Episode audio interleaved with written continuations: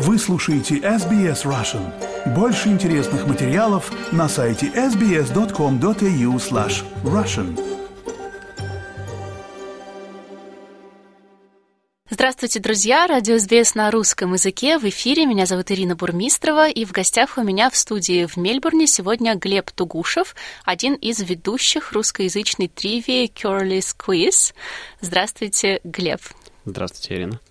Расскажите нам, пожалуйста, что это за русскоязычная тривия, где она проходит и как она вообще появилась? Русскоязычная тривия — это версия уже существующей тривии. Ее начали где-то около года-полутора лет назад проводить мой друг Адам. Он делает это на английском языке, он начал еще до этого. На самом деле история очень длинная, но она интересная. А, мы с Адамом познакомились э, около трех лет назад на выступлении стендап-комика Энтони Джазельника. У нас э, есть общая знакомая, она нас позвала. Так получилось, что мы сидели вместе, очень много смеялись. И после этого начали общаться. И Адам очень предприимчивый человек. И у него постоянно есть какие-то идеи. И вместе так получилось, что мы начали сначала делать YouTube-канал. Он э, по профессии, он повар. И мы сначала начали делать кукинг-шоу вместе на Прекрасно. YouTube, которая так и не было никогда загружено, было отснято, но не загружено.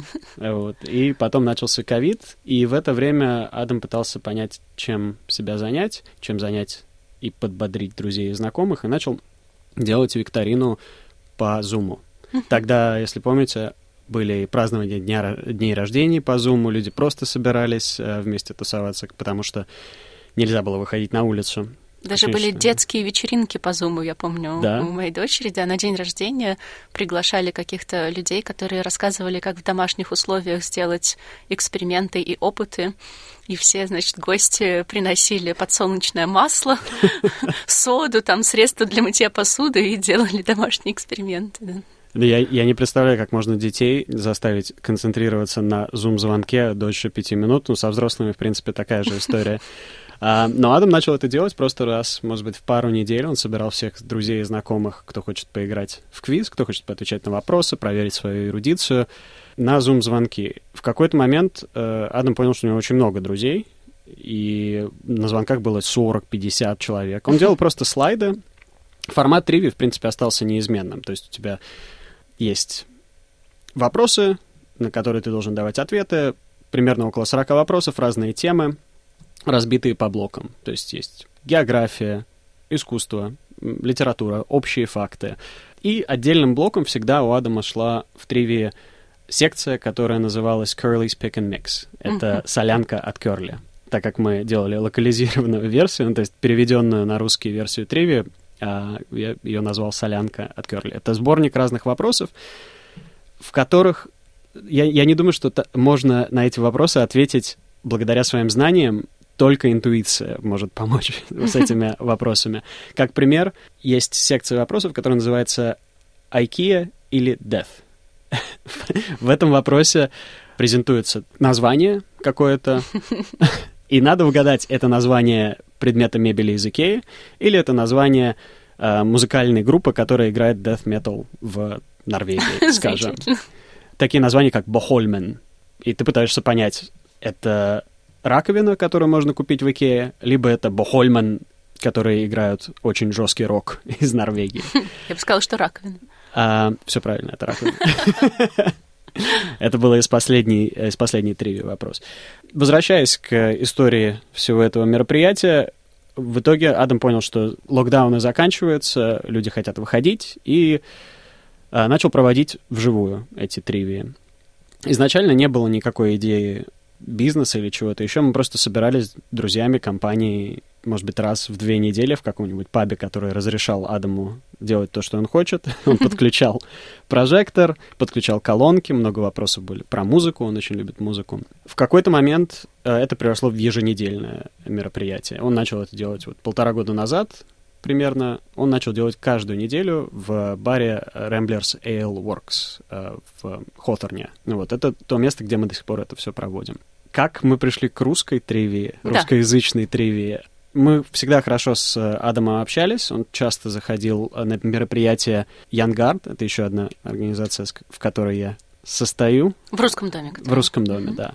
По-моему, года два назад, или, может быть, год назад мы позвали Адаму сделать тривию для нас в рамках фестиваля комедийного. Потому что тривия очень смешная, Адам очень смешной. Попробовали сделать совместный проект, ему понравилось, он познакомился с очень э, многими русскоязычными людьми, которые ходят к нам на, мероприятия. И э, в какой-то момент он сказал, что было бы интересно попробовать перевести вопросы или добавить какие-то еще вопросы, которые более актуальны, наверное, э, для людей, которые выросли в русскоязычном мире. Mm-hmm. И что-нибудь попробуем сделать. Вот в декабре, наверное, или в ноябре прошлого года мы наконец-то попробовали это сделать, и мне кажется, это успех. Но это, получается, отдельная ветвь англоязычной тривии, но на русском языке, и вы ее делаете теперь уже отдельно, да? Я делаю это все равно вместе с Адамом. Многие вопросы задействованы из англоязычной тривии, они просто переведены, mm-hmm. но э, с января я начал делать свои раунды.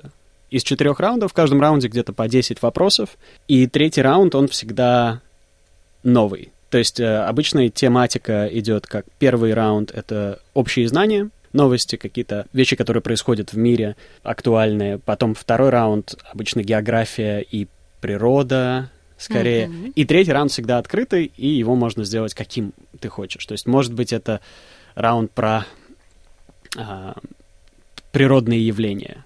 Или какие-нибудь странные, про, про цвет оранжевый были раунды.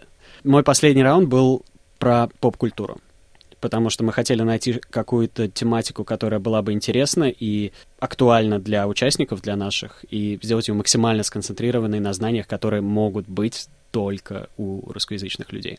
Вот. А команды, которые там собираются, это сколько бывает команд, которые соревнуются, и все ли это русскоязычные тоже люди?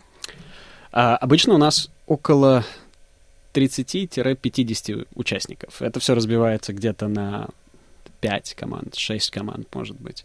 Рандомно или они объединяются? Они объединяются, но мы, конечно же, пытаемся сделать так, чтобы люди приходили уже компании, чтобы не нужно было их распределять, чтобы они знали, какая динамика в компании в плане отгадывания вопросов. Потому что когда тебе задается вопрос, у вашей команды есть около 10-20 секунд на то, чтобы подумать, обсудить и так далее. С незнакомцами поймать э, вот эту волну, на которой можно быстро пообщаться и прийти к ответу, это очень сложно.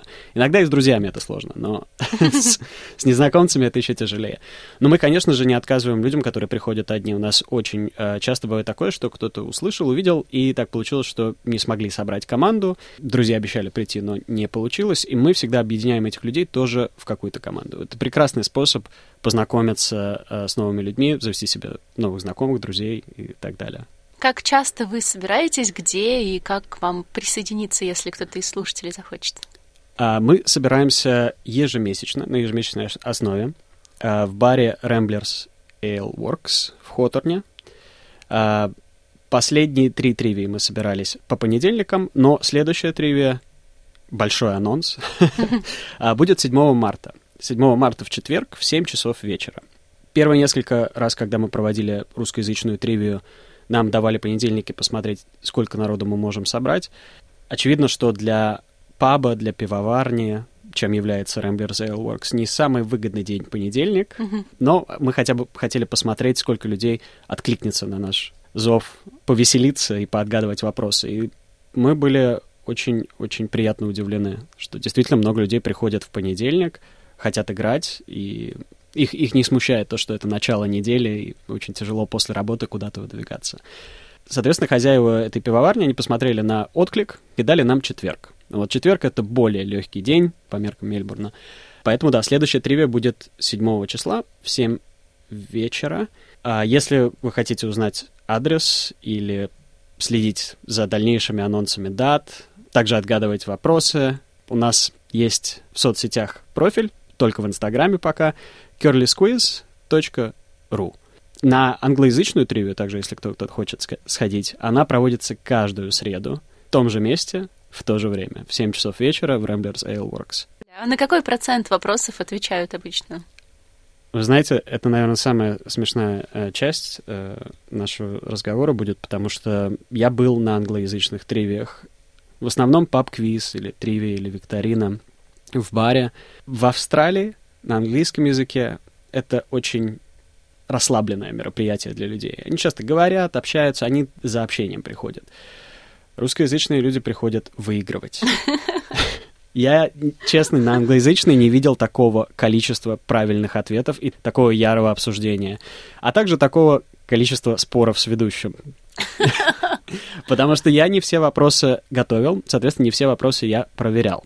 Адам оставил какие-то вопросы, которые оказались не очень актуальными на момент проведения моей первой тривии, и сразу же в перерыве ко мне подошло несколько человек и сказали, Глеб, знаете, так получается, что вот ответ, а, который вы дали, он неверный.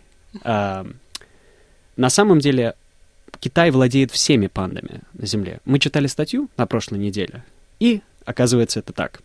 Естественно, в таких ситуациях я даю, отдаю очко этой команде, а также всем, кто ответил правильно, а, и мы больше не используем такие вопросы. А после первой тривии, когда я сказал Адаму то, что ну, там пара вопросов, которые очень-очень спорные, а теперь каждую неделю, когда он присылает мне новые слайды, он их проверяет 10 раз. И он говорит, все нормально, для русскоязычной тривии я все проверил. Был сделан доскональный факт-чекинг, потому что мне кажется, что люди, которые выросли на умниках и умницах, своя игра, кто хочет стать миллионером, лучше три раза перепроверить эти ответы на точность. Панды за 300. Панды за 300, да, так точно. Процент очень большой, очень сложно судить, потому что в конце мы вручаем призы победителям. То есть первые три места получают денежные призы в виде сертификата на бар. Rambler mm, Ничего себе. Да, общая стоимость у нас призового фонда около 200 долларов. Первое место получает 100, второе 50, третье 25. И у нас есть утешительный приз, который Почему-то, так Адам придумал, не последнее место, а предпоследнее место получает 25 долларов сертификат. Поэтому мы всегда говорим людям, которые проигрывают очень сильно, чтобы они чуть-чуть еще постарались. А людям, которые не выигрывают, но и не проигрывают, чтобы они чуть-чуть сбавили обороты. Участие платное? Участие бесплатное. Участие бесплатное, но мы всегда рекомендуем забронировать столик. Э, это можно сделать на сайте Rambler Sale Works. Абсолютно бесплатно. Вы просто Э, заходите, выбираете, сколько у вас будет гостей, выбираете столик, потому что так проще распределить э, все столы, которые они, у них имеются, по секциям. Разные компании приходят, кто-то хочет играть пятером, кто-то хочет играть восьмером. Большие компании, больше восьми человек, мы обычно разделяем на два стола, и это в их интересах, потому что у них увеличивается шанс победить. Ну или почти проиграть и получить 25 долларов. Спасибо большое, Глеб. Очень интересно рассказываете. Спасибо, Приходите Ирина. еще к нам. А вы приходите к нам на тривию, и также всех приглашаю, это очень интересно. Подписывайтесь на нас, на наш Инстаграм, отвечайте на вопросы, и всех буду очень-очень-очень рад видеть. Хотите услышать больше таких историй? Это можно сделать через Apple Podcasts, Google Podcasts, Spotify или в любом приложении для подкастов –